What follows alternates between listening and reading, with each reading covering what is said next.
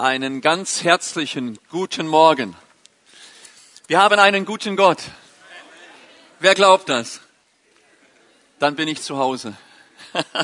ja, ich bin sowieso zu Hause. Ich freue mich, immer wieder bei euch zu sein. Ist das okay? Dann helf mir. Okay, jetzt bin ich auf Sendung. Ja, ich höre mich. Also ich freue mich, immer wieder bei euch zu sein und ihr seid schon ein Stück zu Hause für mich und für meine Frau. Wir freuen uns, mit euch zusammen Reich Gottes bauen zu dürfen. Ich grüße euch ganz, ganz herzlich von Evangelistic Ministries und der Deutschlandmission, in der ich dienen darf. Unsere Arbeit ist Evangelisation, Gemeindegründung, Unterstützung von Gemeinden und so weiter. Und wir freuen uns, dass wir in diesem Part des Reiches Gottes dienen dürfen. Und das ist was ganz Schönes.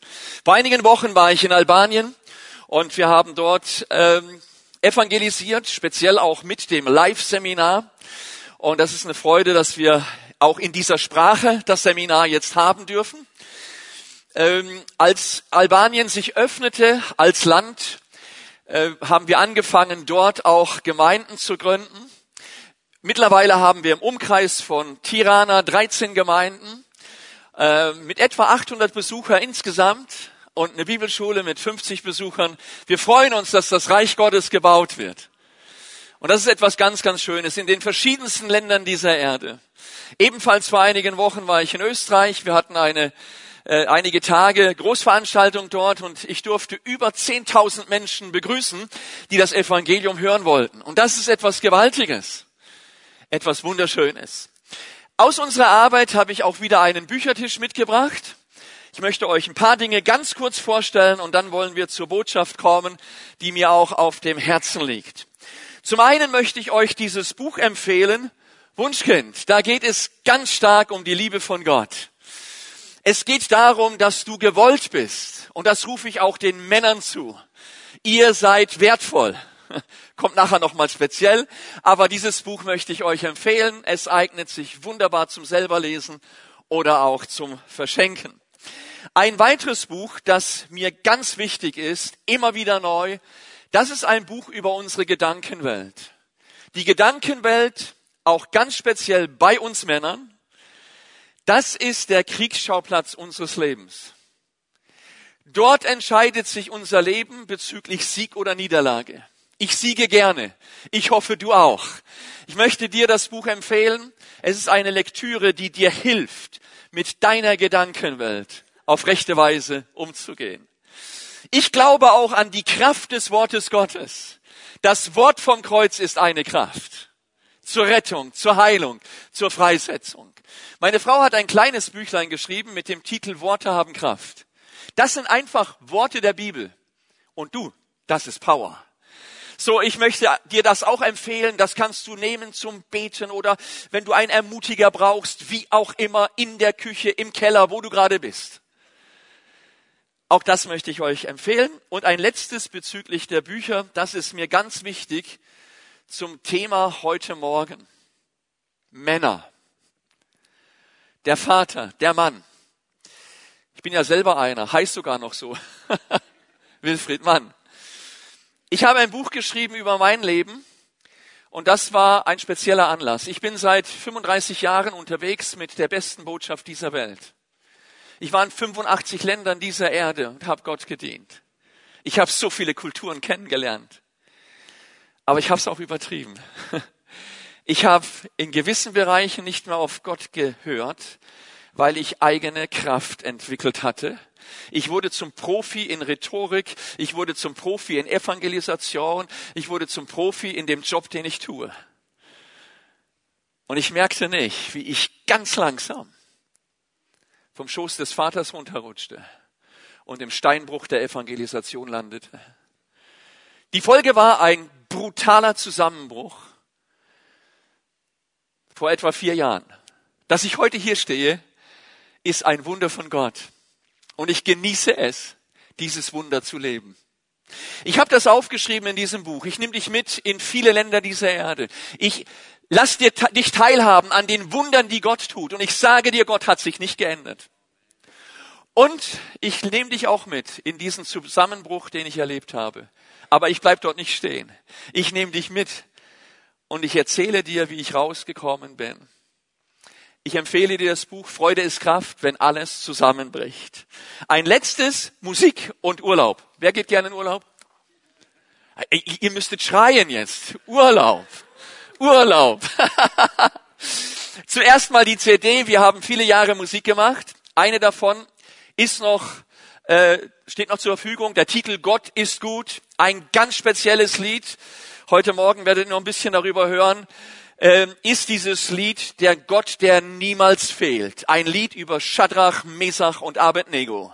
Die Männer, die ohne Kompromiss in den Feuerofen gingen und Gott sie rausbrachte.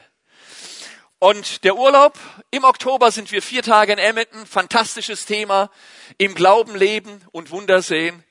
Wenn du Freude hast, Zeit hast, schau vorbei, meine Frau und ich empfangen dich gerne. Und jetzt möchten wir starten in dem, was mir auf dem Herzen liegt. Das Thema ist ein Mann nach dem Herzen Gottes. Ich habe einen Satz gehört, der hat sich ganz tief in mein Herz eingegraben. Und das sage ich mal generell für uns alle. Gott ist der Grund dafür, dass du geschaffen wurdest.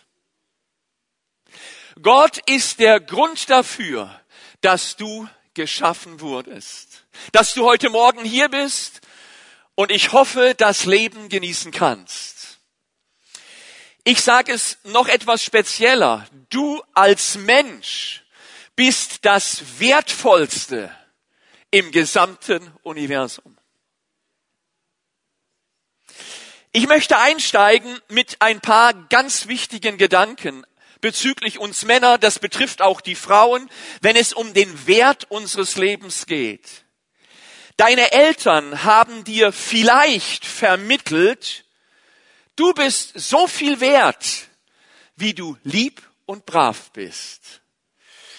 Dein Lehrer hat dir vielleicht in der Schule vermittelt, du bist so viel wert, wie du leistest. Deine Schulfreunde haben dir vielleicht vermittelt, du bist so viel wert, wie du anerkannt bist. Die Gesellschaft um dich herum Sie sagt dir vielleicht, du bist so viel wert, wie du angesehen bist. Möglichst Titel und Ferrari. Die Wirtschaft vermittelt dir, du bist so viel wert, wenn du auf dem neuesten Stand bist. Ich rufe dir zu, ohne Leistung, ohne irgendwas, was du bringen könntest, bist du wertvoll vor Gott. Du bist ein Schatz, ein wunderbarer Schatz. Er hat dich geschaffen und dich wunderbar gemacht. Und das rufe ich speziell dir, lieber Mann, zu. Mein erster Gedanke zu diesem Thema, ein Mann nach dem Herzen Gottes, Mann, du bist etwas wert.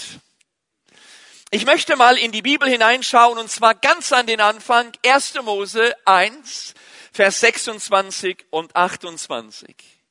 Da entdecken wir was. Der erste Mensch, der in diesem gesamten Schöpfungsgeschehen geschaffen wurde, war tatsächlich ein Mann.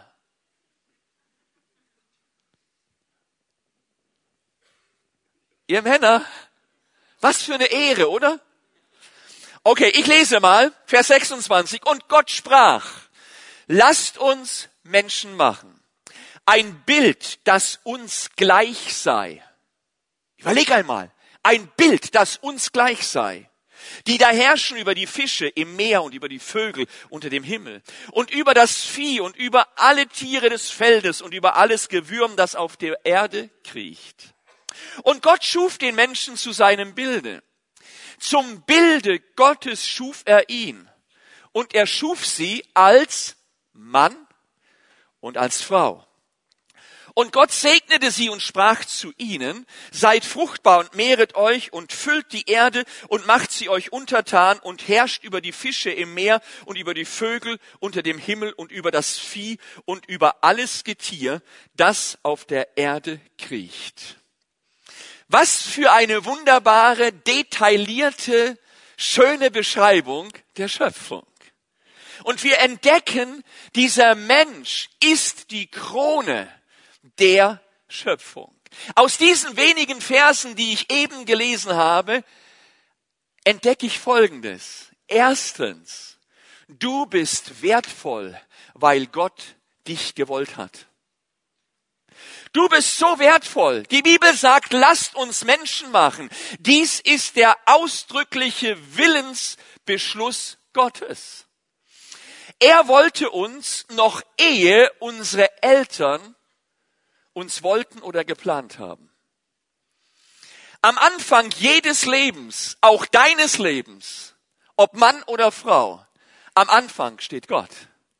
Steht er und er machte sich Gedanken über uns. Er hat einen fantastischen Plan für dein persönliches Leben entwickelt. Und so rufe ich dir zu heute Morgen, Mann, du bist gewollt. Du bist gewollt. Zweitens, du bist wertvoll, weil du dem Bilde Gottes entsprichst. Was für eine unglaubliche Ehre. Gott hat dich geschaffen und mit Eigenschaften ausgestattet, die Gott hat. Das macht den Unterschied zwischen dir zum Tier. Du hast einen freien Willen erhalten um lieben zu können, dich entscheiden zu können, Dinge tun zu können, kreativ sein zu können, Vater sein zu können, Mann sein zu können. Du hast die Fähigkeit erhalten, dich für deinen Schöpfer zu entscheiden. Was für ein Wert. Des Weiteren, du bist wertvoll, weil Gott eine persönliche Beziehung zu dir will. Jemand, der eine Beziehung zu einem anderen Menschen möchte, drückt dadurch den Wert aus, den das Gegenüber hat. Ich habe liebend gerne eine Beziehung mit meiner Frau. Dieses Jahr sind wir 40 Jahre miteinander unterwegs. Gratulieren tue ich, wenn der Tag kommt, aber 40 Jahre, ich sage dir, fantastisch. Aber Beziehung drückt einen Wert aus, dem ich dem anderen vermittle, weil ich mit ihm eine Beziehung haben möchte. Gott möchte mit dir eine Beziehung haben. Schon mit seiner Schöpfung, als alles begann. Er hatte Beziehung mit Adam und Eva im Garten und ich kann mir vorstellen, das muss fantastisch gewesen sein. In diesem Garten mit Gott zusammen zu sein, im Paradies, in der Abendkühle mit ihm spazieren zu gehen und sich zu unterhalten über die neueste Sternenschöpfung. Ich sage dir, du bist wertvoll, weil Gott Segen für dich bereit hat. Das war bei Adam so und das ist bei dir so. Er hat Segen für dich bereit. Du bist wertvoll, weil Gott dir Verantwortung übertragen hat. Und da spreche ich die Männer ganz speziell an. Du hast Verantwortung übertragen bekommen von Gott. Und diese Verantwortung, die uns entgegenkommt in diesen ersten Versen der Bibel, die ist gewaltig. Adam sollte den Tieren Namen geben. Er sollte alles schauen, dass es funktioniert und läuft. Sie sollten sich vermehren. Sie sollten Herrschaft ausüben, Autorität. Das ist ein riesiger Wert. Und ich entdecke, du bist wertvoll, weil Jesus Christus dich erlöst hat.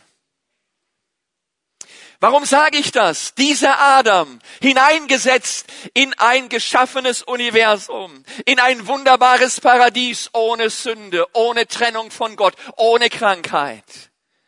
Mit einem freien Willen, sich für Gott oder gegen ihn zu entscheiden. Er machte einen gewaltigen Fehler. Er entschied sich zusammen mit seiner Frau gegen Gott. Sünde kam in diese Welt. Und dann kam die ganze Größe von Gott erst zum Vorschein in diesem Moment. Er gab den ersten Menschen nicht auf. Nein, er hatte eine Lösung. Es wird einer kommen, der wird dir Teufel den Kopf zertreten. Er wird dich besiegen. Und da sprach Gott schon von dem Erlöser Jesus Christus. Lieber Mann, du bist so viel wert, dass Jesus kam, um dich zu erlösen. Jetzt sollte eigentlich so ein kleines Rumoren von Freude kommen. Ihr Frauen natürlich auch, gar keine Frage. Aber der Wert ist so gewaltig. Der zweite Gedanke, der mir bezüglich der Männer gekommen ist, ist folgender. Und zwar, ich habe mich hineingewagt in die Bibel und habe geschaut, was lehren uns denn Männer der Bibel für heute?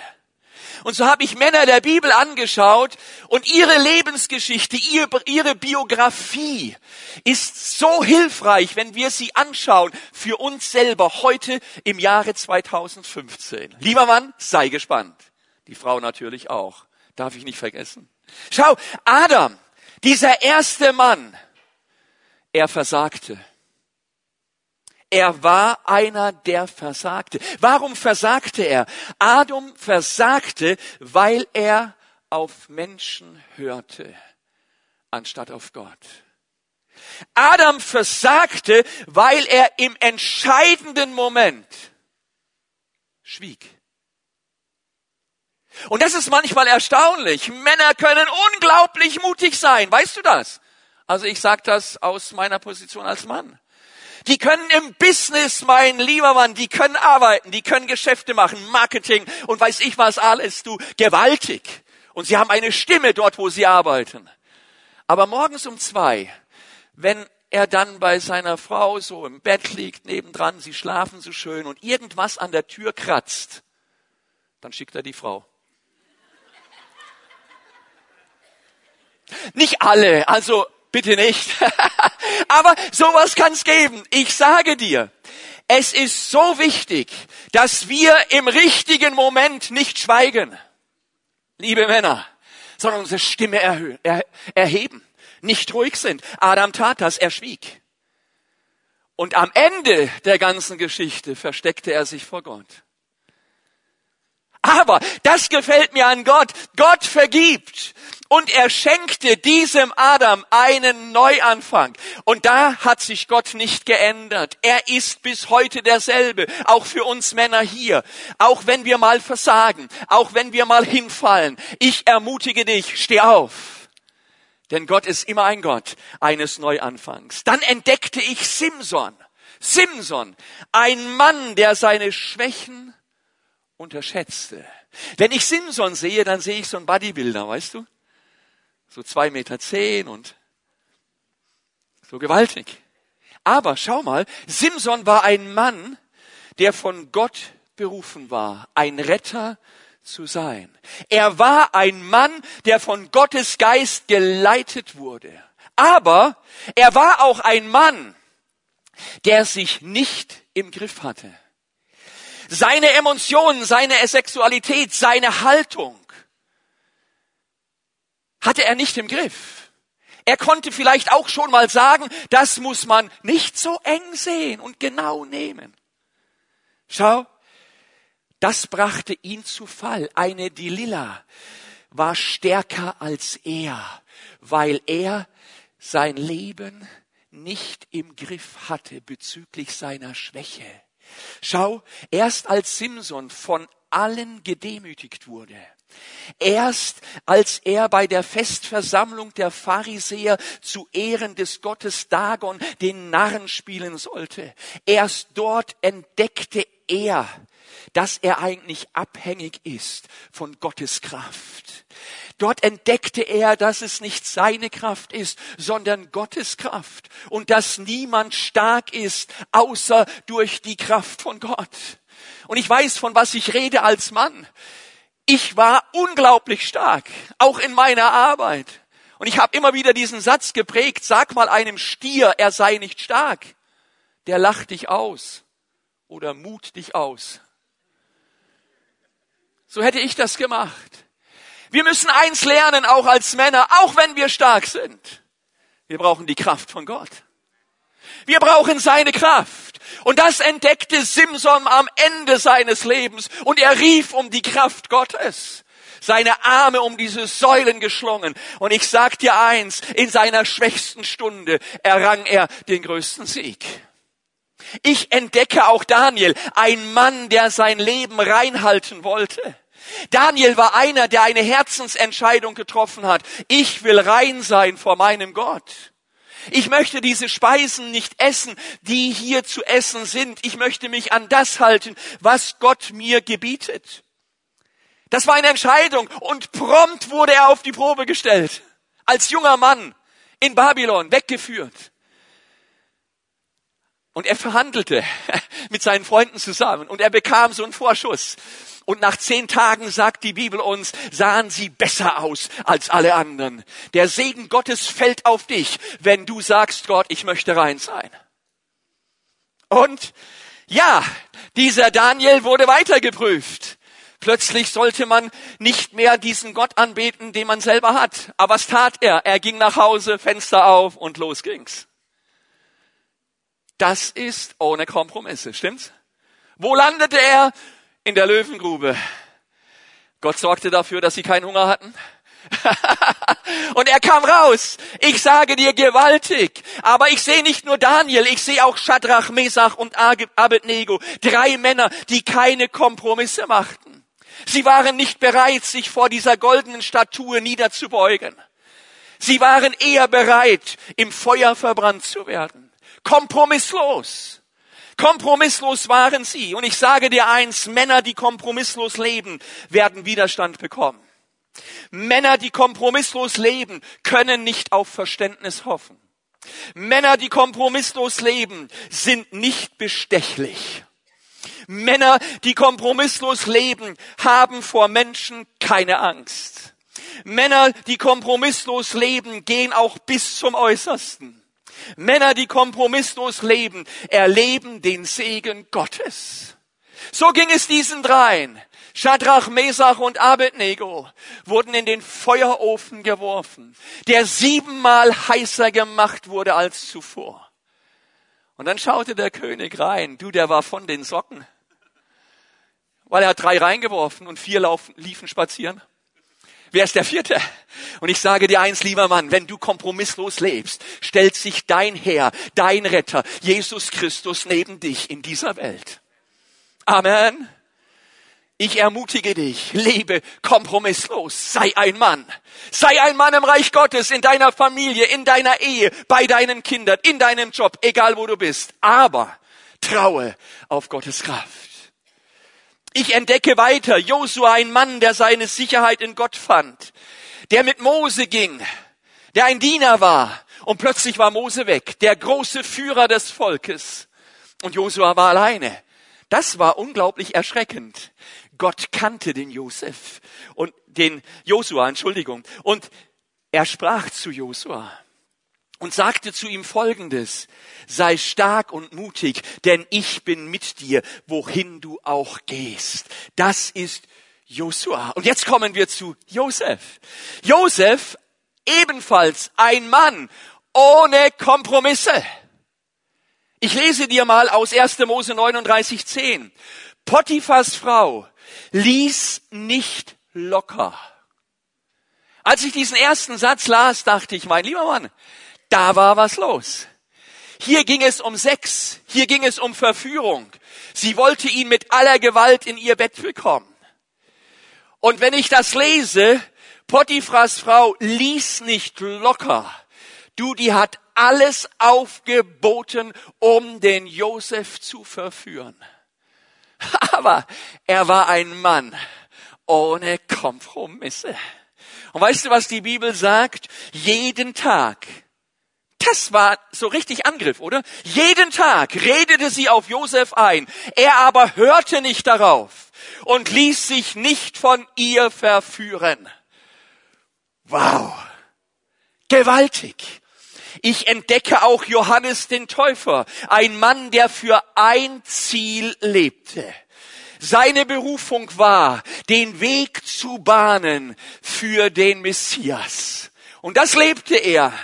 Schlussendlich kostete es ihn das Leben. Aber als Jesus auf ihn zukam, sagte er Folgendes, Johannes 1, Vers 30. Dieser Mann ist es, von dem ich gesagt habe, es wird einer kommen, der wird weit über mir stehen, denn er war schon vor mir da. Ich habe einen weiteren Mann entdeckt, den verlorenen Sohn und den Vater. Und wenn ich das sehe, muss ich sagen, der Vater lässt den Sohn gehen und fängt an sehnsüchtig auf ihn zu warten. Und als er zurückkam, und jetzt kommt dieses Bild eines Vaters zum Vorschein, ein Vater, ein Vater ist so etwas Gewaltiges. Als er zurückkam, hat sein Vater die Hände ausgebreitet, ohne Vorwürfe, ohne Zurechtweisung, ohne irgendwas in diese Richtung und hat ihn in Empfang genommen. Das ist Gnade. Das ist Liebe. Das ist Liebe pur. Ich selber bin ja nicht nur ein Mann, ich bin auch ein Vater. Gestern hatten wir ein Familienfest und ich hatte meine Söhne bei mir, meine Enkel und ich sage dir, ich habe mich so richtig wohl gefühlt. So als Papa, oder? Toll. Pfeile im Köcher. Spitze. Und ich sage, das ist etwas Wunderschönes, wenn man mit seinen Kindern als Vater lieben darf. Gestern Mittag plötzlich standen sie, stellten sich meine beiden Söhne um mich herum und sagten, jetzt wollen wir für Papa beten. Fing die an zu beten, du. Ist das nicht köstlich? Herrlich! Vielleicht hattest du keinen Vater und hast jetzt gerade in diesem Moment in deinem Sitz unglaubliche Sehnsucht. Hätte ich doch einen gehabt. Ich sag dir eins, auch wenn du vielleicht keinen gehabt hast, du hast einen. Und das ist der Vater im Himmel. Er hat dich geschaffen. Er hat dich wunderbar gemacht. Er hat dich gewollt. Und er stellt sich an deine Seite. Und er möchte dein Vater sein. Und noch einen habe ich entdeckt in der Bibel und das ist Abraham. Ein Vater von ganzem Herzen. Abraham, der Vater des Glaubens. So heißt er.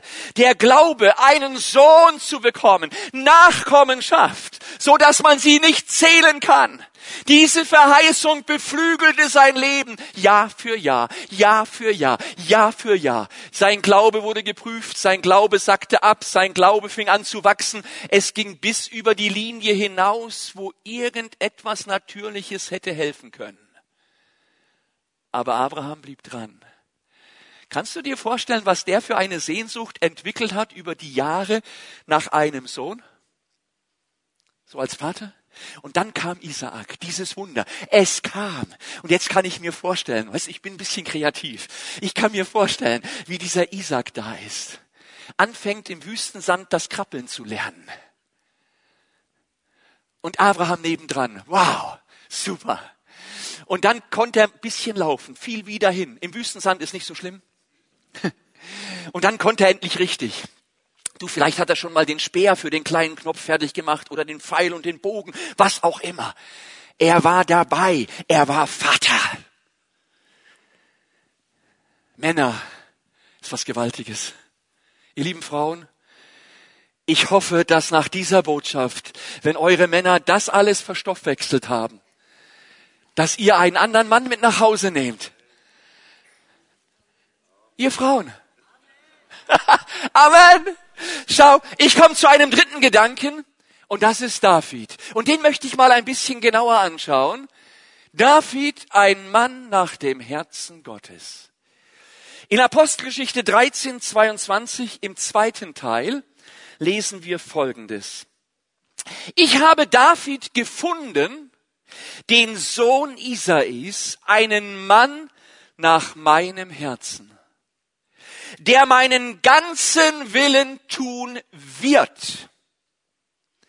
Ein Mann nach dem Herzen Gottes. Die Tatsache, dass Gott sagte, ich habe ihn gefunden, weist darauf hin, dass Gott auf der Suche war. Gott, der Schöpfer, der alles im Griff hat, der jeden kennt, er war tatsächlich auf der Suche. Ein Mann nach seinem Herzen. Gott ist auch heute auf der Suche. In 2. Chronik 16.9 heißt es, denn des Herrn Augen durchlaufen die ganze Erde, um denen treu beizustehen, deren Herz ungeteilt auf ihn gerichtet ist. Auch heute Morgen durchlaufen des Herrn Augen diesen Saal und er sucht einen Mann, eine Frau, die nach seinem Herzen sind. Weißt du das? Schau, das ist gewaltig. Ich musste darüber nachdenken, was Gott über David sagte. David sagte, es ist ein Mann nach meinem Herzen. Und dann habe ich mir die Frage gestellt, was machte Davids Herz denn überhaupt so besonders? Was war es, dass Gott sagte, daran oder danach habe ich gesucht? Was war das? Ein erster Gedanke. David hatte Gehorsam. Gehorsam ist ein Segen, keine Knechtschaft. Deswegen rufe ich dir, lieber Mann, zu. Gehorsam im richtigen Moment, im entscheidenden Moment, bringt mehr Segen in dein Leben hinein als irgendetwas. Wer gehorsam ist. Gott sagte David oder über David, einen Mann nach seinem Herzen, der seinen ganzen Willen tun wird. Gott schaute schon in die Zukunft. Er sah, dieser David wird in Zukunft meinen Willen tun. Saul, sein Vorgänger, wurde abgesetzt, weil er Gottes Geboten nicht gehorchte. Aus diesem Grund. Er herrschte nicht gemäß Gottes Wort und hörte auch nicht auf die Propheten. Als David über das Volk herrschte, hörte er auf die Propheten. Er hörte auf das Wort Gottes. Er hörte auf das Wort Gottes, was eine letzte Autorität war. Sein Gehorsam war einer der Gründe, warum Gott ihn als Mann nach seinem Herzen bezeichnete. Aber wie wir wissen, und jetzt kommt der Knackpunkt, wie wir wissen, David war in seinem persönlichen Leben nicht immer gehorsam. Stimmt das? Ja. Schau, er beging als König, als Herzenssohn von Gott, beging dieser David Ehebruch. Er beging aber nicht nur Ehebruch, er versuchte diese Tragik auch noch zu verschleiern.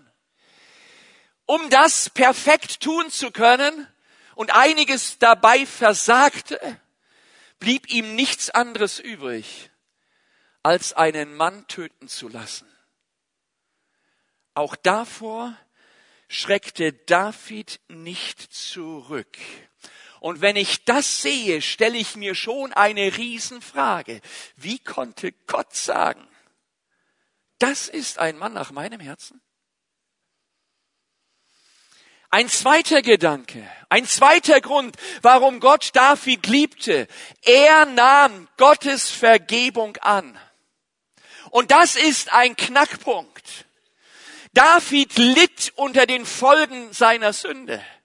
Er war auch enttäuscht von sich selber. Er war so dermaßen übertäuscht, äh, enttäuscht, dass er sich nicht mehr zu erkennen geben wollen, sich verstecken wollte und so weiter und so fort. Er wurde erst überführt, als Nathan ihn konfrontierte. Erst dann. Aber, und jetzt kommt es, aber als er dann Buße tat, machte er es von ganzem Herzen. Amen. Das ist der Knackpunkt. Er redete sich nicht heraus. Er beschuldigte auch nicht andere, wie zum Beispiel Adam das tat. Nein, als er überführt war, als der ganze Schmerz hochkam in seinem Leben, stellte er sich zu seinem Versagen. Und das liebt Gott. Er stellte sich dazu. Er sagte nicht Gott, die Frau hätte nicht nackt baden sollen, da im Garten vom Nachbarn. Warum hat die das bloß getan? Die ist schuld. Nein, er sagte das nicht. Er nahm die Schuld auf sich. Und das gefällt Gott. Und dann kommt der entscheidende Punkt. David war bereit, die Vergebung anzunehmen. Und das ist manchmal ein Knackpunkt in unserem Leben. Ja, wir sind vielleicht irgendwann bereit, einem anderen zu vergeben. Aber in der Seelsorge habe ich eins gelernt. Der schwerste Schritt ist oft, sich selbst zu vergeben. Ich rufe dir zu, lieber Mann, wenn ein Schaden in dein Leben hineinkommt, steh dazu. Sage jawohl, das war nicht okay. Ich stell mich als Mann dazu. Ich bitte um Vergebung. Ich nehme alles auf mich. Und dann nimm auch Vergebung in Empfang. Halleluja. Schau mal, was David betet im Psalm 51, Vers 3. Da heißt es, du großer, barmherziger Gott, sei mir gnädig, hab Erbarmen mit mir. Dann heißt es weiter, denn ich erkenne mein Unrecht, meine Schuld steht mir ständig vor Augen. Und dann in Vers 12, das ist ein fantastisches Wort. Erschaffe mir Gott ein reines Herz und erneuere in mir einen festen Geist. David gefällt mir. Dir auch? Gottes Vergebung war und ist absolut vollständig. Wenn einer, ein Mensch umkehrt, wirklich umkehrt und diese Vergebung annimmt, werden alle deine Sünden von Gott getilgt. Alle. Hast du gehört? Alle. Alle deine Sünden werden von Gott getilgt. Und weil Gott schon von Anfang an den Ausgang kennt und wusste, dass David umkehrt und seine Vergebung vollkommen annehmen würde, konnte er sagen, ich habe David gefunden, einen Mann nach meinem Herzen. Psalm 103, Vers 12, da heißt es, sofern der Osten ist vom Westen, hat er von uns entfernt unsere Vergehen. Und das ist für mich das gewaltigste Bild für Vergebung. Der Osten wird niemals mit dem Westen zusammenkommen. Eine Unmöglichkeit. Auf diese gewaltige Art und Weise vergibt Gott dir. Ist das nicht ein Jubel wert? Ein Jubel! Halleluja! Halleluja! Das packt mein Herz immer wieder. Du darfst dir sicher sein, dass Gott dir vergibt. Gnade am Anfang, Gnade in der Mitte, Gnade am Ende. Halleluja. Komm, wir sagen das mal zusammen. Können wir das? Ist nicht schwer. Gnade am Anfang, Gnade in der Mitte, Gnade am Ende. Ja, jetzt kommt's langsam. Ah, Halleluja. Das ist natürlich kein Freibrief, einfach so fröhlich drauf loszusündigen. Nein, das sollten wir nicht tun. Alles, was wir wiederholen und wiederholen und wiederholen, wird sich festigen. Achte auf die Gnade von Gott. Die Gnade Gottes ist so erstaunlich. Die Bibel sagt im Buch Micha, dass Gott alle unsere Sünden in der Tiefe des Meeres versenkt. Ha, das ist gewaltig. David war ein Mann nach dem Herzen Gottes, weil er an die Gnade und Vergebung Gottes glaubte. Ein dritter Punkt. Und drittens glaube ich, dass David ein Mann nach dem Herzen Gottes genannt wurde, weil er Gottes Wort liebte. Ihr Männer, das rufe ich euch zu. Wenn es noch nicht der Fall ist, fang an, das Wort Gottes zu lieben. Psalm 119, Vers 105, da heißt es, eine Leuchte für mein Fuß ist dein Wort, ein Licht für meinen Pfad. Vers 128, darum wandle ich aufrichtig nach allen deinen Vorschriften. Und das war bei David der Fall. Davids erste Handlung als König war, die Bundeslade nach Jerusalem zurückzubringen. Die Philister hatten sie gestohlen. Sie kamen nach Israel zurück, aber sie war nicht in Jerusalem. Und er wollte sie wieder dort haben, diese Gegenwart von Gott. Also machte David sich dran, das zu tun. Und wir lesen, als sie diese Lade zurückbrachten, sie tanzten, sie sangen, sie beteten Gott an und sie luden die Bundeslade auf einen Ochsenkarren. Und los ging's. Und dann kam das ins Rutschen und verrutschte und dieser Mann Usa griff mit seiner Hand danach und fiel tot um. Das war eine Tragik. Eine unglaubliche Tragik. Und die Bibel sagt, an diesem Tag fürchtete sich David vor Gott. Er sagte, wir können die Lade nicht nach Jerusalem bringen. Hier stimmt etwas nicht. Und dann machte David das einzig Richtige. Zuerst einmal lud er die Lade bei dem Haus Obed Edom ab. Die wurden gesegnet und gesegnet und gesegnet und gesegnet. Und er schaute, wow, Gegenwart Gottes, wir sollten sie nach Jerusalem bekommen. Und dann machte David das einzig Richtige.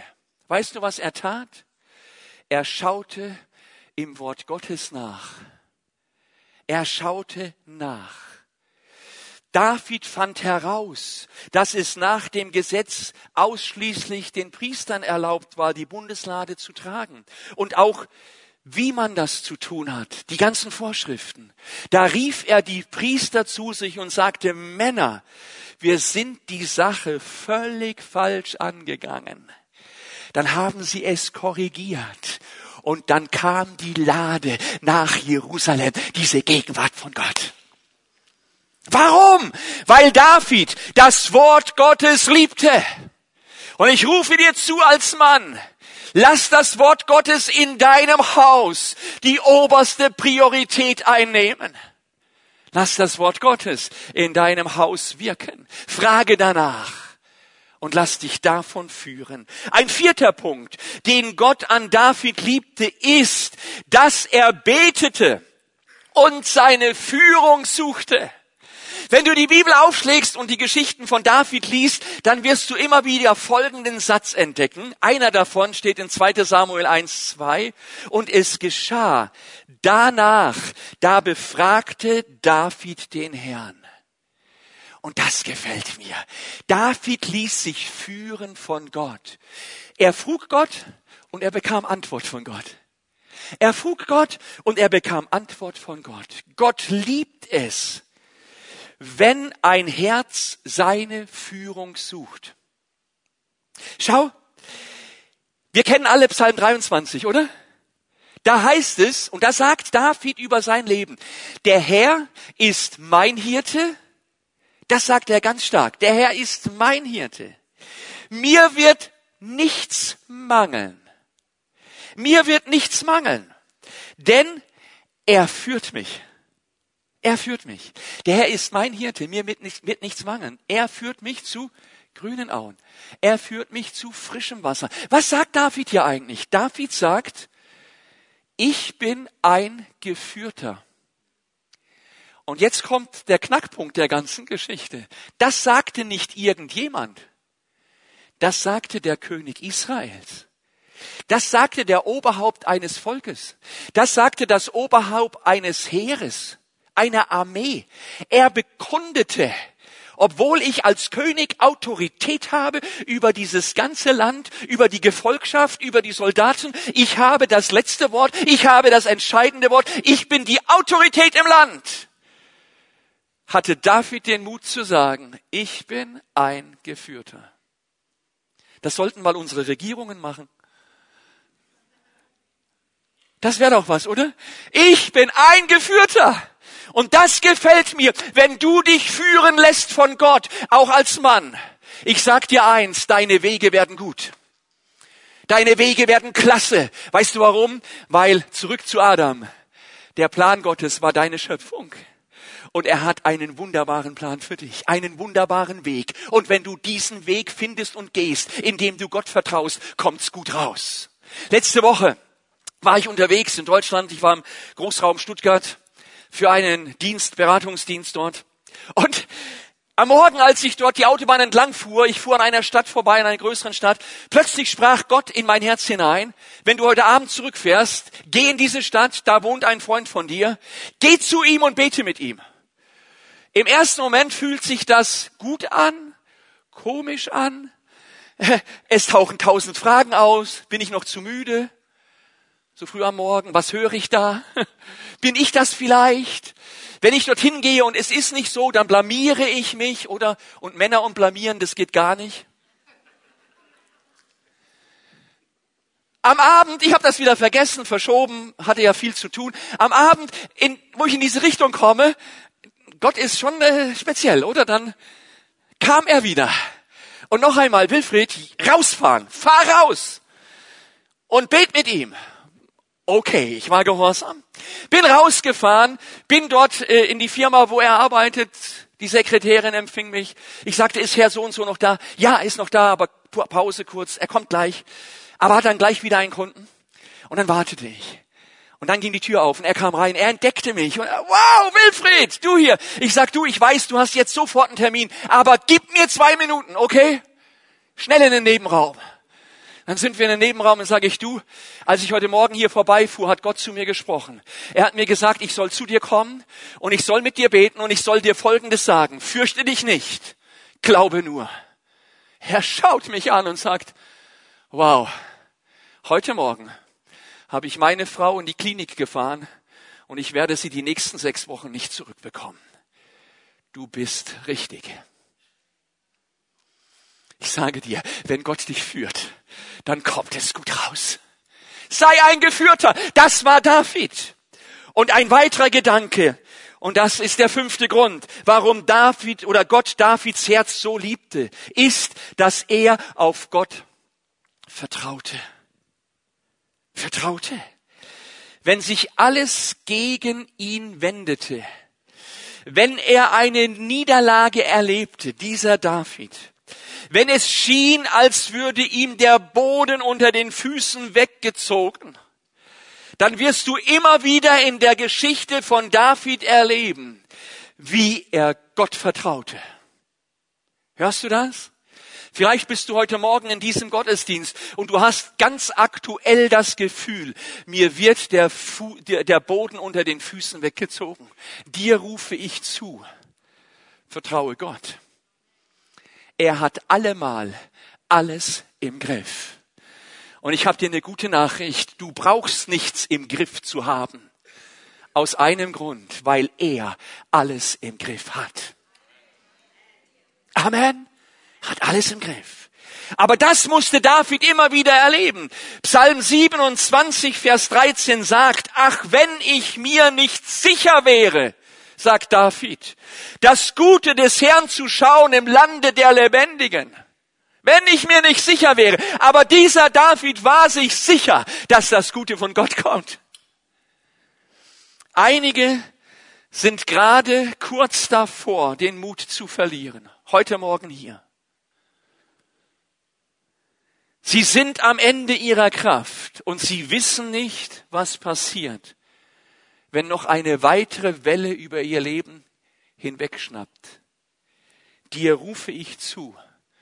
Fang an, heute Morgen das Gute zu sehen, das Gott für dich bereit hat. Amen. Ich weiß, ich spreche das ganz tief jetzt in Herzen hinein, die das betrifft.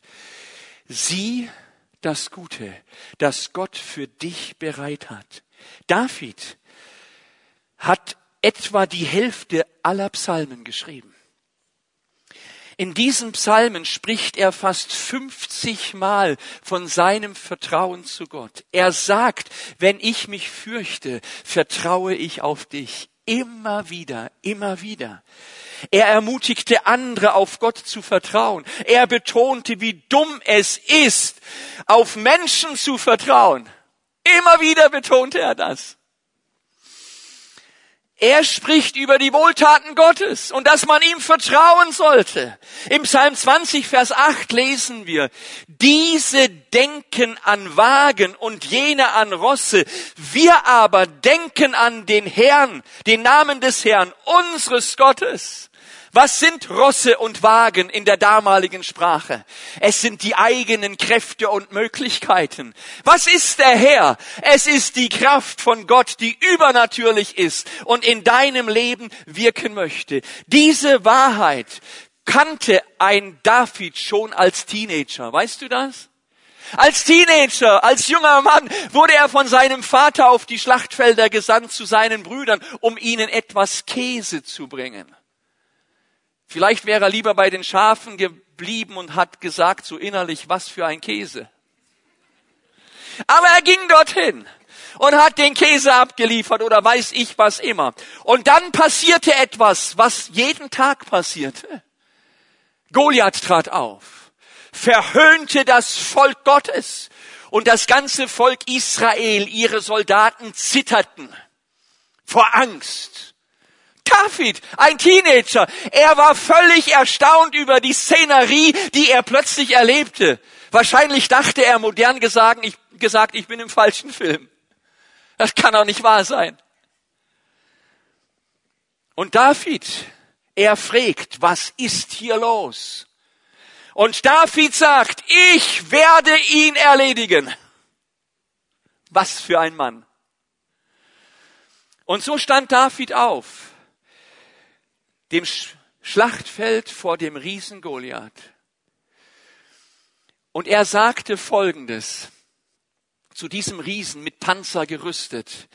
Du kommst zu mir mit Schwert, du kommst zu mir mit Lanze und mit Speer. Spürst du was? Ross und Wagen. Und dann kommt David.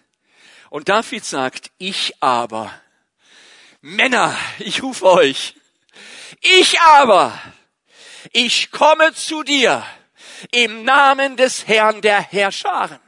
Und David bedrohte nicht nur Goliath, das fiel mir ganz erneut auf, er bedrohte auch gleich noch das ganze Heer der Philister. Also man würde sagen, ist der wahnsinnig geworden.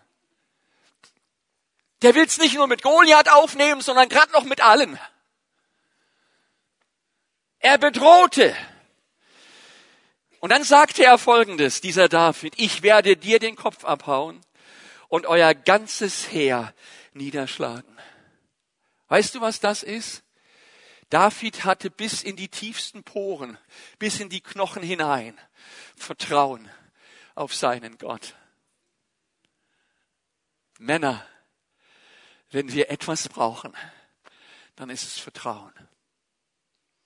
Nicht auf unsere eigene Kraft, sondern auf Gottes Kraft. Diesen Fehler habe ich gemacht. Ich war stark. Ich war unglaublich stark. Ich musste zurück auf den Schoß des Vaters. Ich habe gesagt, Gott, vergib mir. Vergib mir. Hilf mir, deine Stimme neu zu hören.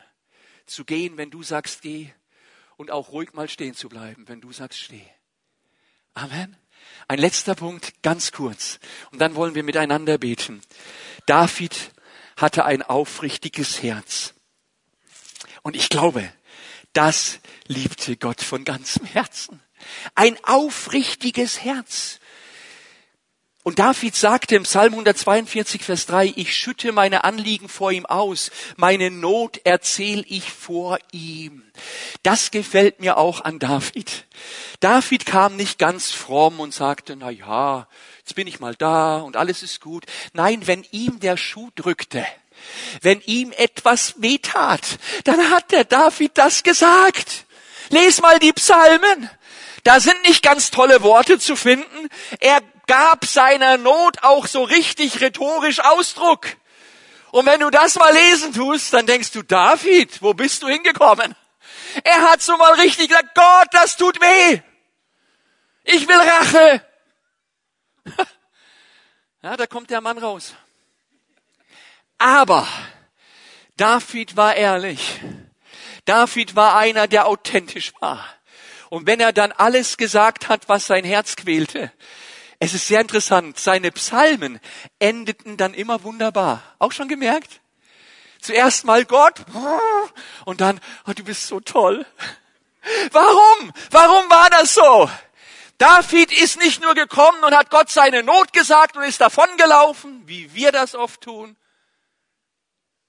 sondern er hat seine Not gesagt und dann blieb er so lange in der Gegenwart Gottes, bis die Gegenwart Gottes sein Herz erwärmte, ihn tröstete, ihn aufbaute, ihn streichelte, ihn ermutigte, einfach gut zu ihm war. Und in dieser Gegenwart Gottes blühte er plötzlich auf, mitten im Schreiben. Und dann endete der Psalm gut. Und das rufe ich dir zu, lieber Mann, sei authentisch. Wenn der Schuh drückt, darfst du zu deinem Herrn gehen und sagen, Gott, es tut weh. Da ist ein Punkt, den verstehe ich nicht. Da ist etwas auch bei mir. Verste ich verstehe es nicht. Es tut mir so leid, dass ich das getan habe, jenes getan habe. Gott, wo bist du? Das hat David auch mal gefragt. Gott, wo bist du? Und wenn du das dann getan hast, dann habe ich dir einen Rat. Bleib in der Gegenwart Gottes. Bleib. Lauf nicht weg.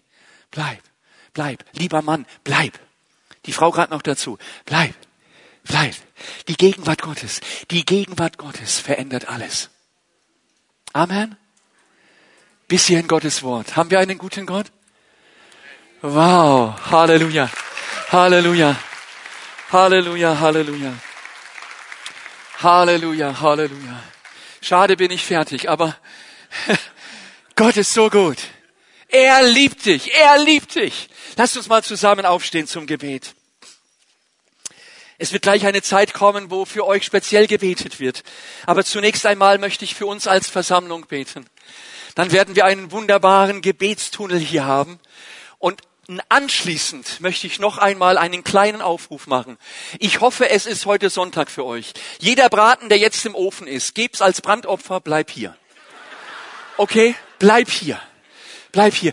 Wir brauchen die Gegenwart Gottes. Wir brauchen die Gegenwart Gottes. Herr Jesus, ich danke dir für diese wunderbare Versammlung heute Morgen. Ich danke dir für jeden Mann, für jeden Vater, der hier ist. Ich danke dir, dass du durch dein Wort in unser Leben hineingesprochen hast. Davon bin ich überzeugt. Und ich danke dir, dass wir diese wunderbaren Wahrheiten mitnehmen werden. Und Herr, ich freue mich darauf. Die Fimi Bern wird Männer aussenden, voll der Kraft des Heiligen Geistes. Männer, die zu ihrem Glauben stehen. Männer, die zu ihren Familien stehen. Herr, ich bitte dich darum und ich bitte dich um deinen Segen in dieser Weise. Männer, die Väter sind, wenn Kinder da sind. Männer, die zu ihren Frauen stehen. Männer, die ihr Haus behüten und da sind. Und Herr, die Männer, die Schmerzen haben in ihrer Seele, weil sie Dinge erlebt haben, die nicht gut waren. Herr, die segne ich jetzt in Jesu Namen, dass sie Trost und Hilfe und Heilung empfangen. Ich danke dir dafür von ganzem Herzen. Amen, Amen, Amen.